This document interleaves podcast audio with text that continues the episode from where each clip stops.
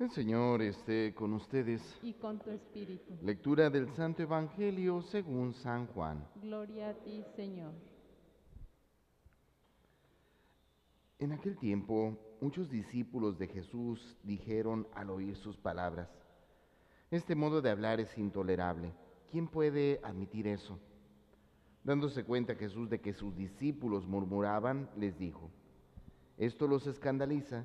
¿Qué sería si vieran al Hijo del Hombre subir a donde estaba antes? El Espíritu es quien da la vida, la carne para nada aprovecha. Las palabras que les he dicho son espíritu y vida, y a pesar de esto, algunos de ustedes no creen.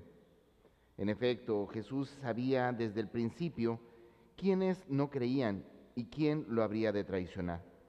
Después añadió, por eso les he dicho que nadie puede venir a mí si el Padre no se lo concede. Desde entonces, muchos de sus discípulos se echaron para atrás y ya no querían andar con él. Entonces Jesús le dijo a los doce, ¿también ustedes quieren dejarme? Simón Pedro le respondió, Señor, ¿a quién iremos? Tú tienes palabras de vida eterna, y nosotros creemos y sabemos que tú eres el Santo de Dios. Palabra del Señor. Gloria a ti, Señor Jesús.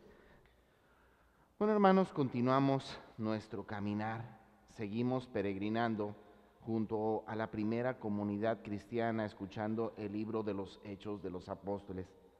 Tenemos que reconocer, pero ha sido significativo para nosotros el ir escuchando la historia personal, la historia individual, quiero enfatizar, de tantas personas a quienes Dios en la persona de Cristo ha cambiado su vida.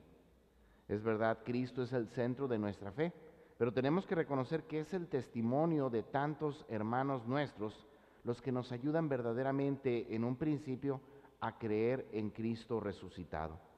Es verdad, al principio del libro de los Hechos de los Apóstoles escuchamos, pues ciertamente, diferentes testimonios de la resurrección del Señor. Pero tras su ascensión, ciertamente hemos ido escuchando la vida de tantos hermanos nuestros en los cuales Dios ha obrado maravillas. Sin embargo, no podemos negar que también al escuchar el libro de los Hechos de los Apóstoles, surge en nosotros la interrogante, ¿y qué ha pasado?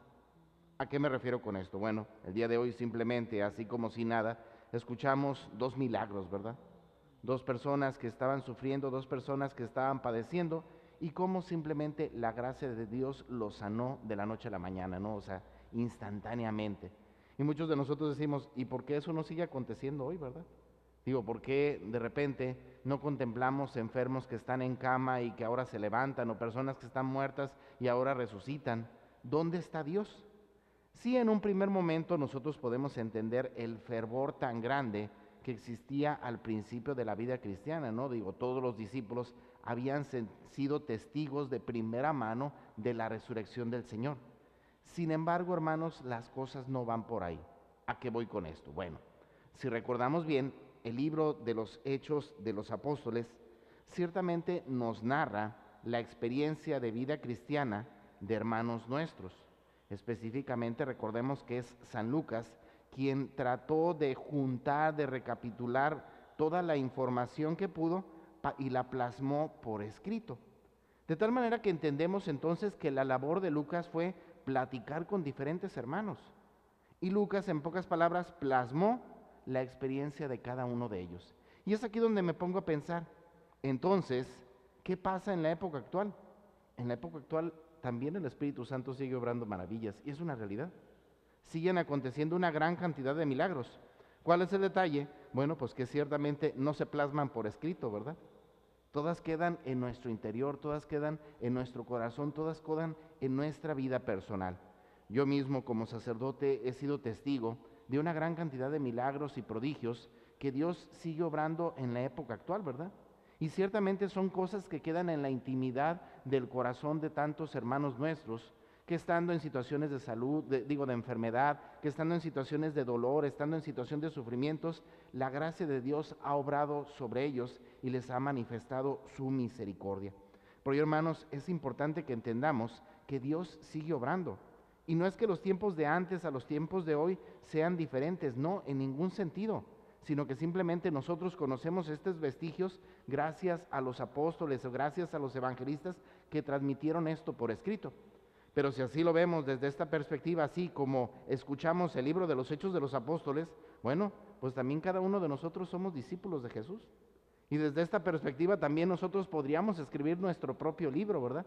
Nuestra propia vida, nuestro propio caminar, en el cual manifestáramos también, insisto, tantos milagros y prodigios que Dios sigue obrando en nuestros corazones. Por ello, hermanos, seamos conscientes, pero nuestra iglesia, a pesar de los golpes que sigue sufriendo día con día en el tiempo, sigue más viva que nunca, ¿verdad? ¿Por qué? Porque la que le da la vida es precisamente el Espíritu. Y aunque nosotros en el ámbito externo veamos muchos antisignos, veamos muchas situaciones de dolor y sufrimiento, no perdamos de vista que Dios no actúa en la macrohistoria. Dios actúa siempre en la historia personal de cada uno de nosotros. Dios actúa en la historia de nuestro corazón, en la historia de nuestra propia vida. Por ello, hermanos, es importante que aprendamos a poner más nuestra mirada en la realidad del Espíritu que en la realidad exterior o de la carne.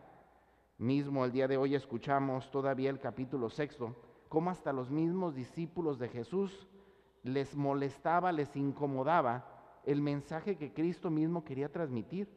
Cómo Cristo los invitaba a que verdaderamente descubriéramos en la Eucaristía ese alimento espiritual que ocupamos para la vida eterna.